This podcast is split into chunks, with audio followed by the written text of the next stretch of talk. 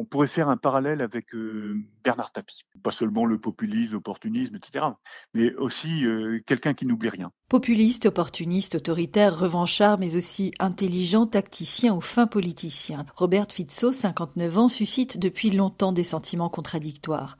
À la tête de son parti social-démocrate qu'il a créé en 1999, il a dans le passé gouverné en coalition avec une formation d'extrême droite et il n'exclut pas de retenter l'expérience. Sa ligne politique est assez floue, souligne Alain Soubigou, maître de conférence en histoire de l'Europe centrale contemporaine à l'université de Paris-1-Sorbonne. C'est un spécialiste de l'anti. Il est anti-tzigane, il est anti-migrant. Son parti s'appelle Smier, la direction mais on ne sait pas très bien dans quelle direction il veut aller. En réalité, tout ça, c'est beaucoup d'opportunisme à un stade, à un degré bien supérieur peut-être à euh, celui de son voisin méridional euh, en Hongrie, hein, Viktor Orban. Tout comme le Premier ministre hongrois dans son pays, Robert Fico se pose en défenseur des valeurs chrétiennes et s'oppose à la répartition des demandeurs d'asile. Il est aussi ouvertement pro-russe, allant même jusqu'à s'engager à cesser immédiatement toute livraison d'aide militaire à l'Ukraine. Il critique aussi régulièrement l'Union européenne, mais il n'a pas toujours eu cette position envers l'UE, souligne Aneta Villagui, analyste politique à l'université Comenius de Bratislava. Lorsqu'il est devenu Premier ministre, il était très favorable à l'UE, mais aujourd'hui il mobilise les déçus de l'Union européenne. Il essaie d'adopter le même type de rhétorique que Viktor Orban en blâmant l'UE. Il est très opportuniste et on voit qu'il change de direction en fonction de ce qui peut lui rapporter plus de votes ou plus de soutien.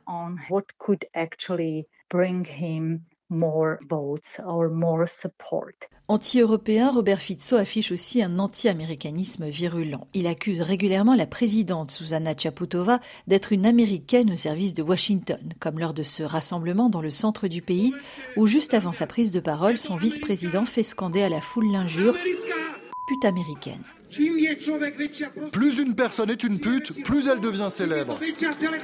Le politicien à la carrure de boxeur et au langage fleuri, qui s'est aussi affiché en champion des antivax, joue sur la corde sensible de ses électeurs, selon le directeur de l'Institut des affaires publiques de Bratislava, Grigory Mesajnikov. Uh, uh, il sait que bon nombre de ses électeurs se méfient des États-Unis et il sait qu'ils accueillent favorablement les attaques qu'il adresse à la présidente Chaputova lorsqu'il l'accuse, par exemple, d'être être un agent étranger.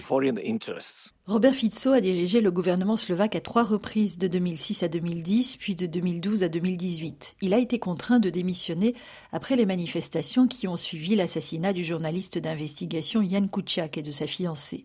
Ce dernier enquêtait sur des liens présumés entre des responsables politiques slovaques et des hommes d'affaires italiens soupçonnés d'être liés à la mafia calabraise. Par la suite, Robert Fico a aussi été mis en examen pour formation d'un groupe criminel organisé.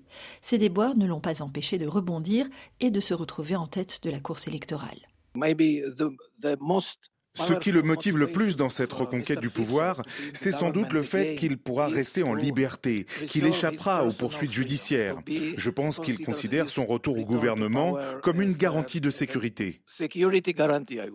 Une garantie de sécurité qui ne lui est pas encore acquise, même si son parti arrivait en tête dimanche prochain, il devra encore trouver des partenaires de coalition fiables.